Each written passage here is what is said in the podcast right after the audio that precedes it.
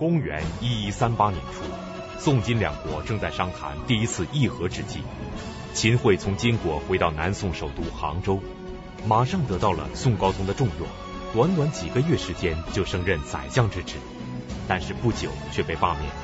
事隔六年，秦桧再一次登上相位，而这一次秦桧的宰相之位再也无人可撼动了，特别是后来他排除异己。独居宰相之位，居然长达十七年之久，权倾朝野，为所欲为，肆无忌惮的残害忠良，是高宗一朝最黑暗的时期。那么宋高宗后来为什么如此宠信秦桧？秦桧到底使用了哪些手段和阴谋来不断巩固自己的权位呢？宋高宗和秦桧的关系究竟如何？宠信奸相的宋高宗到底是不是一个十足的昏君呢？请继续关注北京市海淀教师进修学校高级教师袁腾飞讲述《两宋风云》第二十七集《奸相秦桧》。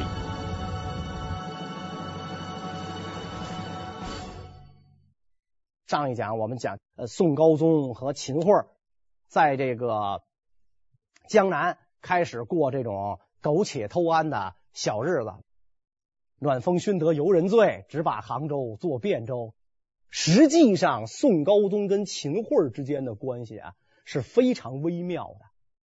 宋高宗这个人，呃，前半生颠沛流离，从这个一继位，虚龄二十，实龄十九，一继位受尽磨难，颠沛流离，不到三十五岁，头发就全白了。所以他其实在这个中国历史上啊，他对他的这个评价几乎是一边倒的。但是这个人的人性也是很复杂的。首先，我们说宋高宗这个人是中国历史上难得的节俭的君主，到什么程度呢？宋高宗啊，他住的那个皇宫大内是在这个杭州城，在这凤凰山路盖起了新的宫殿。这个宫殿啊，简陋的能让人笑掉大牙。北京紫禁城有多少间房子呢？号称叫九千九百九十九间半，实际上说是七千多间房子。南宋的皇宫一共就十来间像样的大殿，这大殿一殿多用。比如说这个要举行大典了，金銮殿就要换牌子。明堂大礼、正朔大朝会，皇上接受这个文武百官朝贺，就叫大庆殿。如果是发布任命，就叫做文德殿。圣节上寿。皇上过生日，那太后娘娘过生日又改叫紫宸殿。到了这个殿试考试的时候了，进士唱名的时候了，又改叫集英殿。这殿名老改，一殿多用。而且特别有意思的是什么呢？这个凤凰山路啊，它这个宫殿不是建在这儿吗？哎，山很高，这个这个就是植被很丰富嘛，林木茂盛，所以乌鸦特别多。这些乌鸦呀，平时。这个到各处去觅食，一到这开饭的时间，到各处觅食，晚上回回到这个凤凰山来休息，然后就叫唤，那叫叫的很厉害，是吧？他叫的他他叫的很厉害，这皇上睡不着觉啊。他白天他也叫，晚上也叫，这皇上睡不着觉，跟文武百官讨论，皇上都得嚷，你不嚷你没他声大呀，都得嚷，他怎么办呢？这太不像话了，啊，这个打扰皇帝的这个休息。百官上朝的声盖不过乌鸦声，他这叫唤，啊，怎么办呢？就找这个禁军士兵。射箭射得准的，这个打这些乌鸦，拿弹弓打这些禁军士兵啊，累的都快散了架了。总算这把把乌鸦打退了十五里，大捷呀！你谁说禁军不能打仗？宋军取得了大捷，把乌鸦打退了十五里。这禁军士兵累得散了架了。这射人跟射乌鸦能一样？我想他在天上你都得瞄着准儿。两天后，乌鸦班师了，回来了，回来了。啊！禁军士兵就苦恼不堪呐！你这玩意儿，你你你你怎么整啊？这东西，那他又回了怎么办？高宗皇帝微微一笑，哎，算了，是吧？你们也别折腾了，没这声，朕还睡不着了。你就你甭折腾了，我就无所谓了。所以我们看，高宗皇帝是徽宗皇帝的儿子，徽宗皇帝是生活的多么的精致有品位的一个人呢？那个东京的繁华，高宗可是在那地方活了十九年。来到这地方能这么住着，天天撑着乌听着乌鸦叫，就这么十来间店，大殿整天换换换牌子，用日本进口的松木盖了个小堂，就觉得奢侈的不得了了。很难得啊。你就是再对他有偏见的人，都觉得皇帝能做到这一点难能可贵。更有意思的是啊，这高宗皇帝啊节俭啊，就就是说这节俭到什么程度啊？用我们现在的话讲，有的时候叫抠门了。国用大窘，那时候没钱嘛，没钱怎么办呢？你过个过年过节的，你总得对这个大臣有赏赐吧？或者说这个祭天啦，怎么着？这这些大大庆典回来，你要对大臣有赏赐吧？怎么赏赐？你赏赐大臣什么？一个是没有，再一个皇帝也确实不想赏，也不想赏，所以皇上就开白条，哎，白纸，前盖上这个玉玺啊，白条往下发。文武百官接到这个白条，一看皇上赏的东西，也不知道是乐晕了还是还是气晕了。皇上赏什么呢？马半匹，弓服半领，金带半条。汗衫半领，裤一只，给我半匹马，呃，弓服半领。您是左右裁还是上下裁啊？裁裁一半，金带半条，这个腰带给半条，汗衫呢就里边的这个衬衫给一半，裤子给一条腿，裤一只。当然，古人说的这个裤啊是套裤，中间是没裆的啊。咱们这个中国古代，因为男子他也穿裙子嘛。上衣下裳，所以这个裤呢是净衣，就是腿护腿，有点像今天女士穿的长筒袜。那您得给一对儿，您给一只，给一只，哎，马还给一半，半匹，半匹干嘛给半匹呢？那半匹下次赏你啊，对吧？下次皇上又是马半匹，功夫半两，金带半条，衬衫半两，然后裤一只，你凑一对儿去，你凑一对儿去。关键是你就给我这一半东西，你没写明上哪儿领去呀？我也不知道拿这东西我上哪儿领这半匹马，这这这这这一条腿的裤子我上哪儿领去？下次又给我这这么一张白条，我倒是凑成一对了。我问题我上哪儿领这东西去？所以你说，呀，这这高宗皇帝他太刻薄了。你对大臣怎么这样？你怎么给人半只半只？他对自己也这样啊？高宗皇帝对自己也这样，说这个天下太平了啊，和议达成了啊，和议达成之后，咱这宫殿是不是可以扩建一下啊？扩建，打算盖多少间房子啊？底下往上报三百间。皇上大笔一勾，减去了三分之二。说我当年在海上漂的时候，没房都活得有滋有味。现在何必要盖那么多房子呢？国国用又不足，有那么十来间房子遮风避雨就可以了。而且皇上讲，我平时吃菜只吃青菜豆腐，山珍海味我咽不下去，所以以后这个御御宴。上席都给我上这青菜豆腐，上上素菜，我不要不吃肉。那我皇皇帝不吃肉，古人管这当官叫肉食者，管老百姓叫蔬食者。现在皇上带头吃素，以节省这个国用。所以，如果我们看啊，说高宗皇帝，你要看他这个举动的话，你这么的励精图治、匡扶天下，理所当然要成为一代英主。可是史家对他的评价。连他那昏庸的爹都不如。高宗皇帝如果九泉之下，肯定很很很为自己鸣不平。我这么干的话，我应该是个中兴之主啊！我保住江南半壁河山呢，我怎么对我的评价这么低呀？宋高宗身为一国之君，也曾经励精图治、勤俭执政，努力想成为一代英主。但是由于他害死岳飞，宠信奸相秦桧，最终留下了千古骂名。那么宋高宗为什么如此宠信秦桧呢？秦桧到底使用了哪些手段和阴谋，来不断巩固自己的权位呢？秦桧这个人从北国逃回来，甭管是真的逃回来了，还是给放回来当奸细，他能够回来很短的时间就升任宰执，然后迫害忠良，把持朝政。秦桧有秦桧的过人之处。皇上那么抠门，赏赐起秦桧来不遗余力，银绢钱各万，然后这个为他的住处亲笔题写这个匾额。秦桧每次盖了新房子，家里有点什么婚丧嫁娶，皇帝必定到场捧场。他能够控制这个宋高宗啊，他有这么几招。第一招啊是打击政敌，秦桧要打击政敌，不把你整死。不罢休，岳飞是一个例子，对吧？所有跟他不和的主战派，在他的眼里都是他的大敌，他都要置之死地而后快。其中，他整他最恨三个人，他整这三个人整的最凶。哪三个人呢？一个是在他以前做宰相的赵鼎，赵鼎在朝中颇有人望，也很受这个高宗器重。而且秦桧能够被提拔起来，恰恰是赵鼎之功。赵鼎这个人很迂直嘛，所以秦桧就把他贬去做知州，贬到这个呃，一开始是到绍兴，后来呢贬到这个泉州，还不放心，一贬再贬，接着贬，最后到潮州啊，广东的这个潮州。那今天咱一听这地方，沿海地区经济发达，全是好地方。当年这地方是专门干嘛的呀？流放犯人的，贬到潮州。君叫臣死，臣不得不死。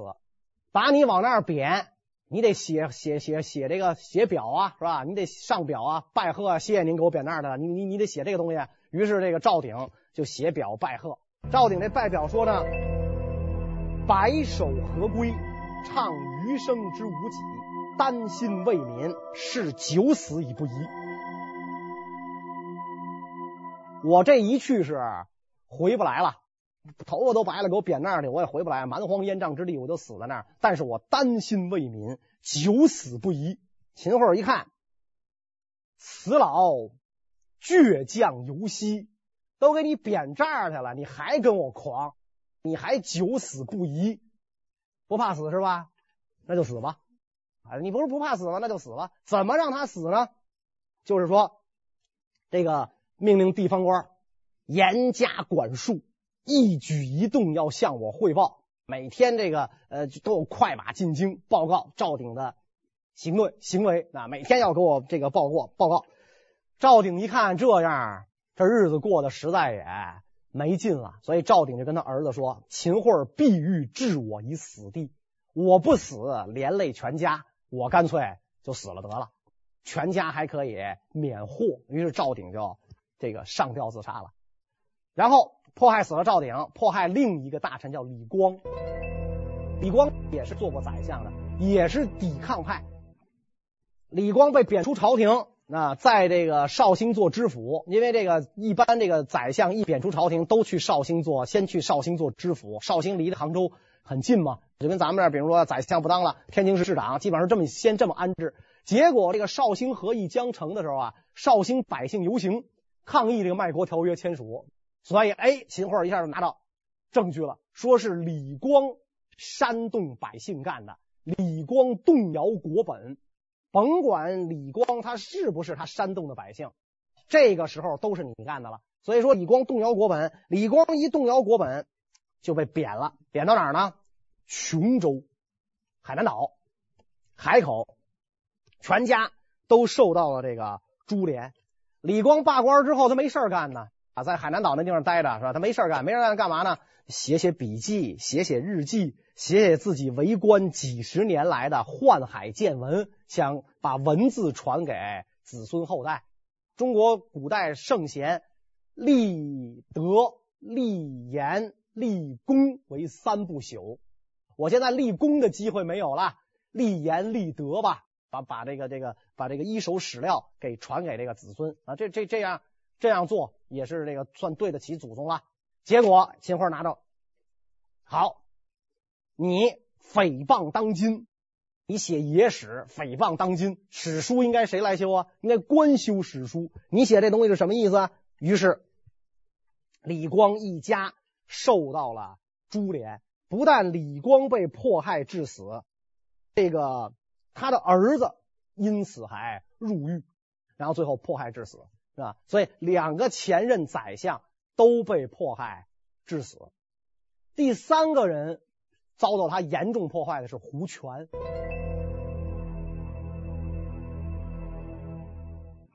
如果我们看宋词，胡权的词啊，慷慨悲歌，壮怀激烈，这样的一个大臣，胡权是坚决反对跟金议和的，就是他提出来的，要把秦桧。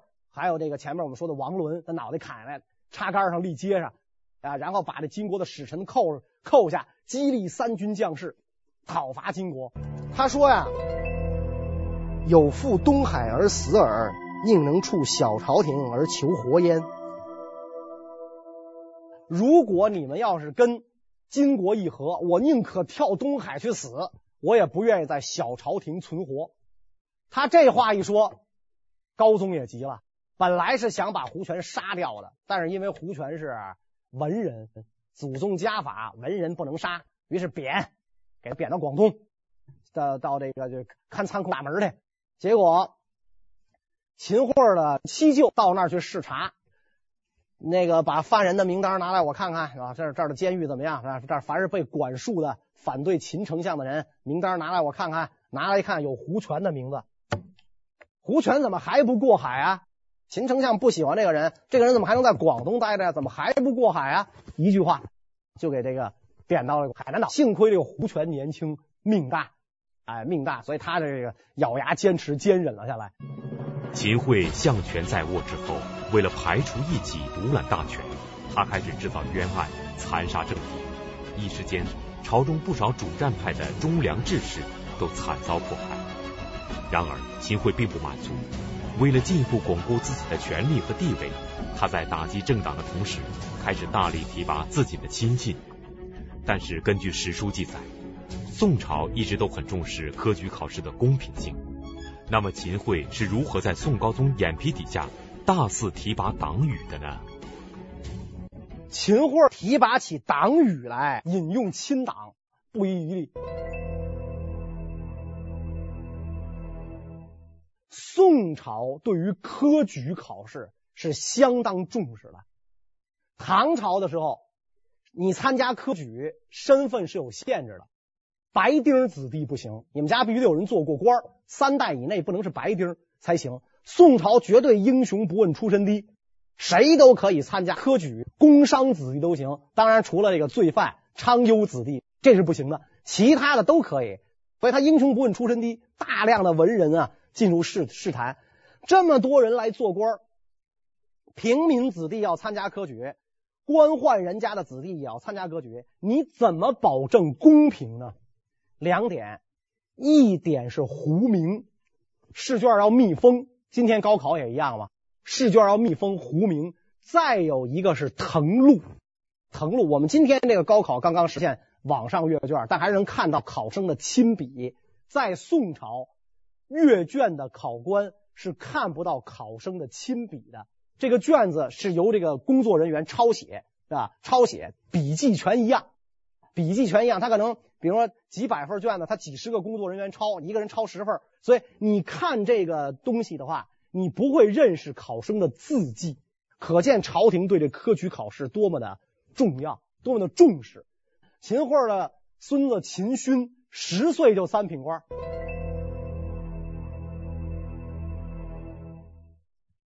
你还指望他读书？你还能让他科举？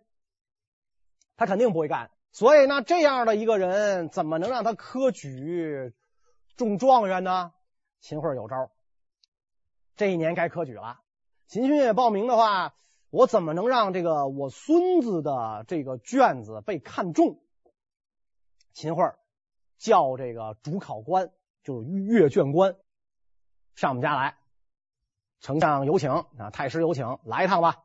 谁敢不去啊？颠颠颠颠来了，来了之后，请到太师书房。太师现在有事儿，很忙，您到书房坐坐吧。主考官就到了秦桧家书房，就坐下了，百无聊赖啊。太师忙什么？谁敢问啊？忙到什么时候？谁敢问啊？不让你走，你就得跟这儿待着，百无聊赖，也没得可看。太师的书房怎么连书都没一本啊？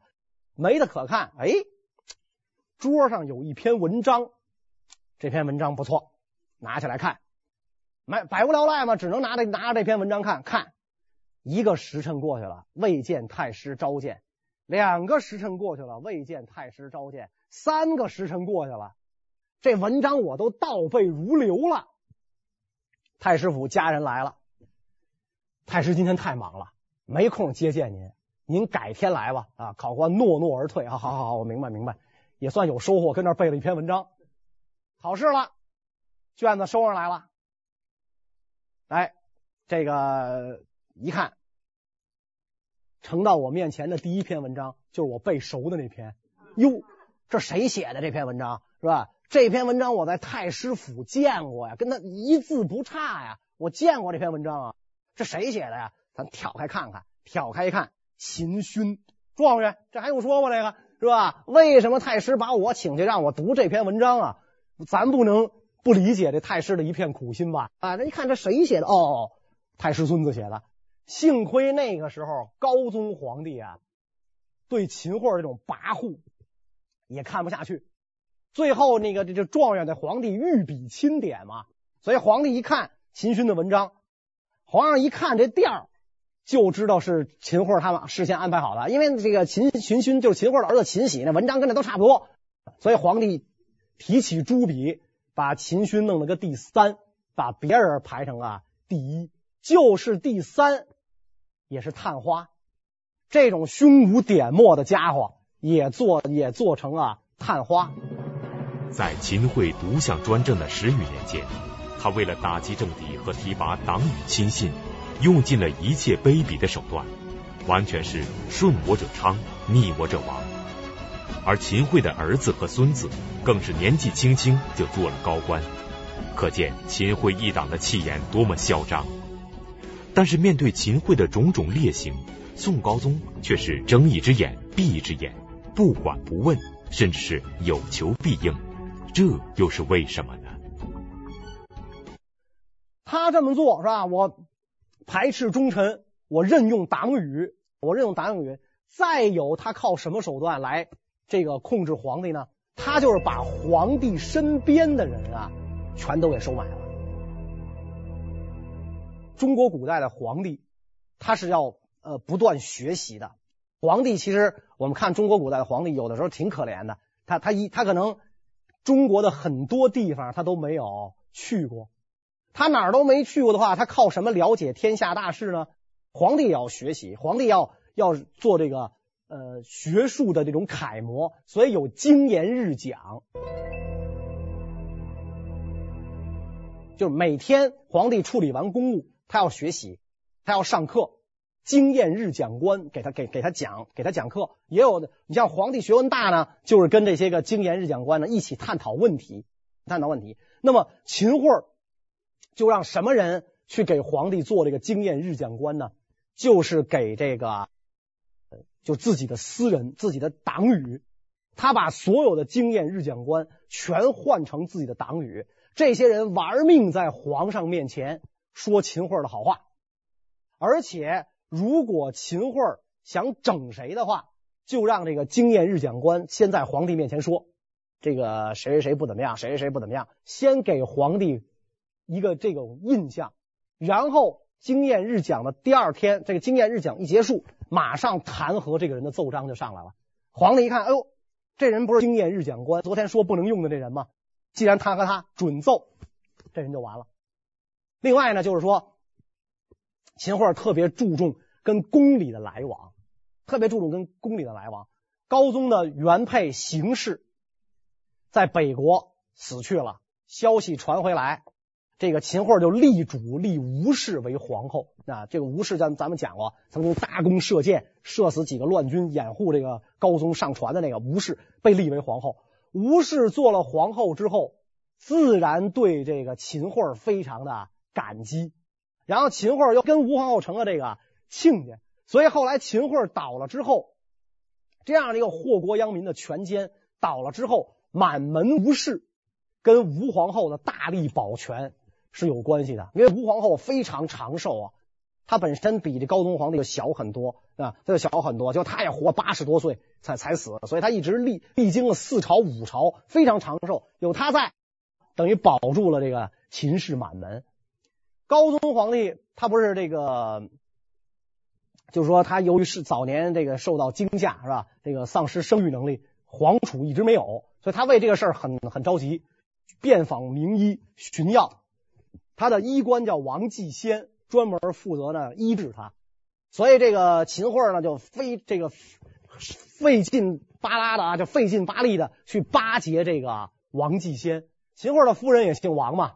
我们看那个《岳岳飞传》里边有是吧？王氏这这啊极其歹毒，说害死岳飞，他是给出的主意。他就让这个王氏认这个王继先为义兄，等于这个王继先呢跟这个秦桧呢是呃就是这个大舅子郎郎舅的关系了，那拜拜他做义兄。高宗皇帝说过这样的话吗？说秦桧是国之司命，这王继先是朕之司命，所以王继先给高宗皇帝去看病，那高宗皇帝那样的隐疾都交给王继先去看，可见对这个王继先是信任到了极点。王继先整天说秦桧好话，你想着皇上能不重用秦桧吗？所以这两两这几件事就就形成了秦桧等于把高宗皇帝往就是牢牢的攥在手里边。秦桧不但心狠手辣，而且工于心计。他通过不断收买宋高宗身边最亲近的人，把宋高宗牢牢的掌控在自己的手中。那么，这样一个奸相把持朝政十余年，将会给国家社稷带来什么样的灾难呢？秦桧专政时期的政治究竟有多黑暗呢？最黑暗的时代就是在秦桧当权的时代。秦桧他重用的人，全是自个儿身边的人，凡是跟他不对付的，他全都给你排挤掉。史书上啊是这么记载的：士大夫之有名望者，悉平之远方。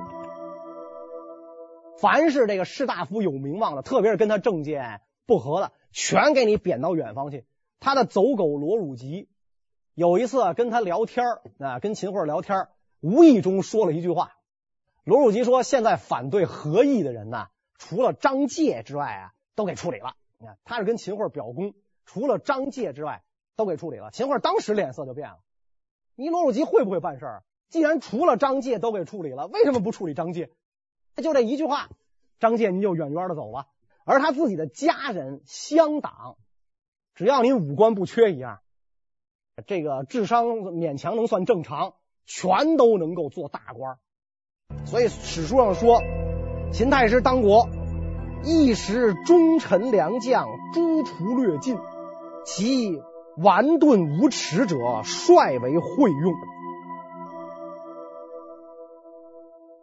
凡是那种顽钝无耻的人，秦桧喜欢用这个，跟他意见不相左呀。秦桧的儿子叫秦喜，这个人呐。不是他的亲儿子，是他的养子。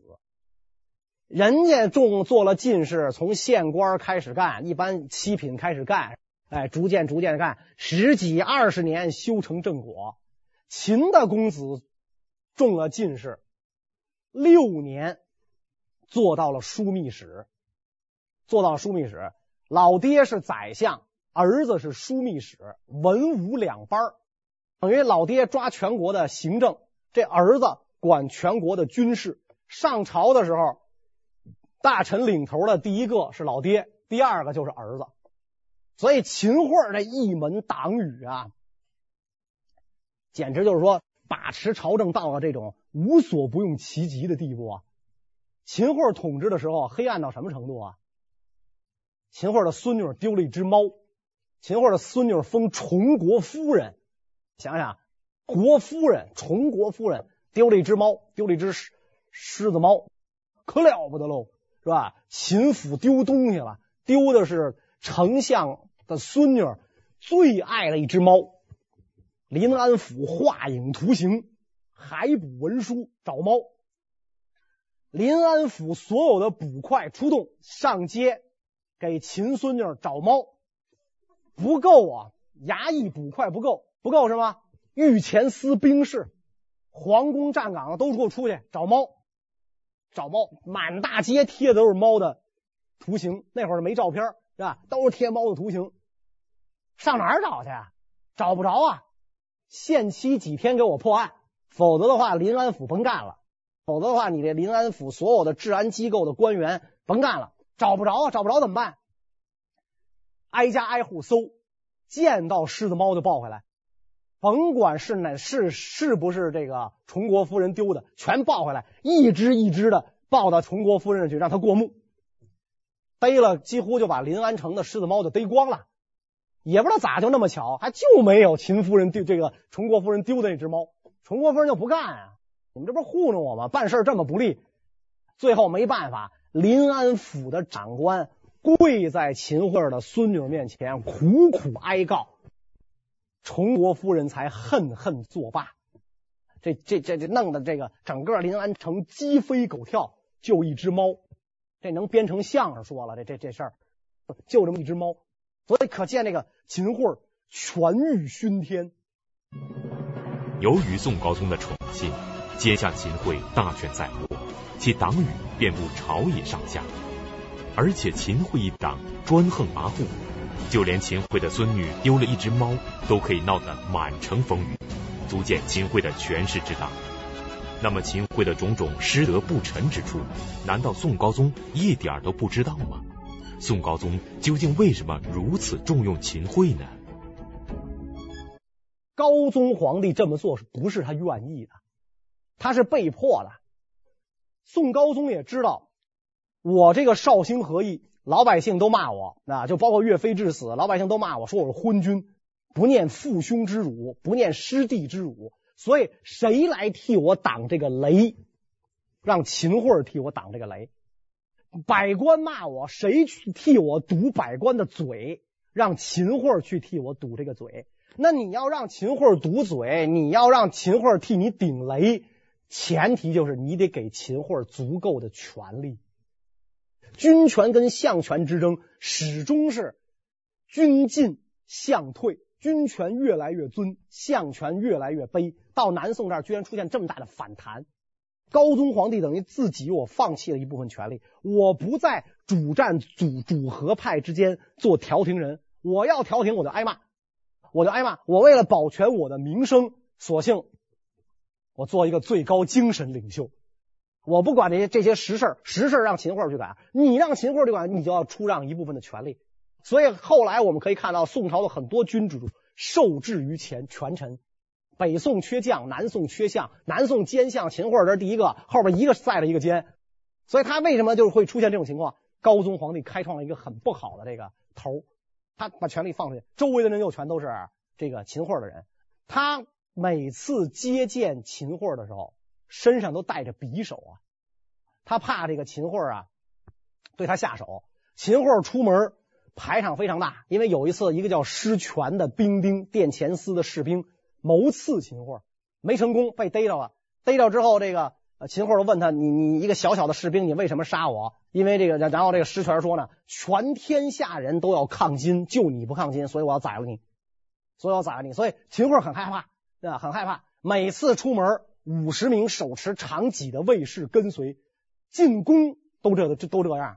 所以每一次高宗皇帝看见秦桧，他其实很紧张，胆战心惊。我被你控制了，所以我身上藏着匕首。高宗皇帝不是一般人，对吧？我拉开的那个五五弹强弓，我俩手能举一百多斤东西。虽然现在不能了吧，弄死个秦桧应该没问题。你不过一介书生嘛，是吧？你不过是个文人嘛，是吧？身上藏着匕首，所以这个高宗皇帝看他是很无奈的，这个。信任这个这这个秦桧啊，但但是他被秦桧掌控，他又不愿意。当年把这个秦勋由状元贬成探花，这也就是向秦桧表明一个态度：你别忘了咱俩谁是老大，你别这么为所欲为。虽然表面上宋高宗对秦桧是言听计从、宠爱有加，但其实宋高宗内心深处早就对秦桧不满了。绍兴二十五年，六十多岁的秦桧病重。那么宋高宗将会如何对待秦桧及秦桧一党呢？终于盼到秦桧快死了，病重，高宗皇帝过府探望，一脸沉痛，心里乐开花了。这探望是吧？然后秦桧这个眼瞅要不行了，然后他的党羽们呢，就这个就跟高宗皇帝建议，这个为了保证秦太师的路线能够执行下去。如果秦桧死了，让秦喜继任宰相，他又年轻又肯干，又能沿着秦太师的遗志发扬下去。高宗不动声色，进来看了一眼秦桧，呀，这老家伙是真要死了。一看这人有有有有有有进气没出气的，看来是真要完了。哎，非常高兴。然后他就出来，转身出来，他出来，秦喜上来就拦住，他就问说：“呃，如果这个秦太师归天？”下一任宰相是谁？秦喜就希望皇上跟这儿就拍下板来，爱卿就是你。高宗瞪了秦喜一眼，冷冰冰的扔出了扔出这么一句话：“此事卿不得与闻。”我要任用谁做宰相？凭什么告诉你呀？然后皇上转身就走了。当天晚上，宫里有圣旨来，秦桧加封建康郡王，致仕就退休；秦喜升少师，致仕。你现在不是这个宰宰职吗？我给你升到少师，岳飞是少保吗？给你升到少师，然后致仕，这是什么意思？就是给你一个很高的衔儿，然后让你干嘛？你退休。秦府上下听到诏书，抱头痛哭。末日到了，秦桧当天晚上咽了气儿了。当然，高宗朝对秦桧是这个很不错的，很不错。到了孝宗朝，孝宗皇帝锐意北伐，秦桧可就完了。所有的家衔一概取消，谥号改成了缪丑，是吧？所以秦桧总算是这个没得到好下场。这样的一个误国权奸，从这个呃明朝开始，越王坟前，他跟他的妻子王氏，然后张俊、孟希谢这几个人就一天天给越王在坟前跪着。青山有幸埋忠骨，白铁无辜铸佞臣。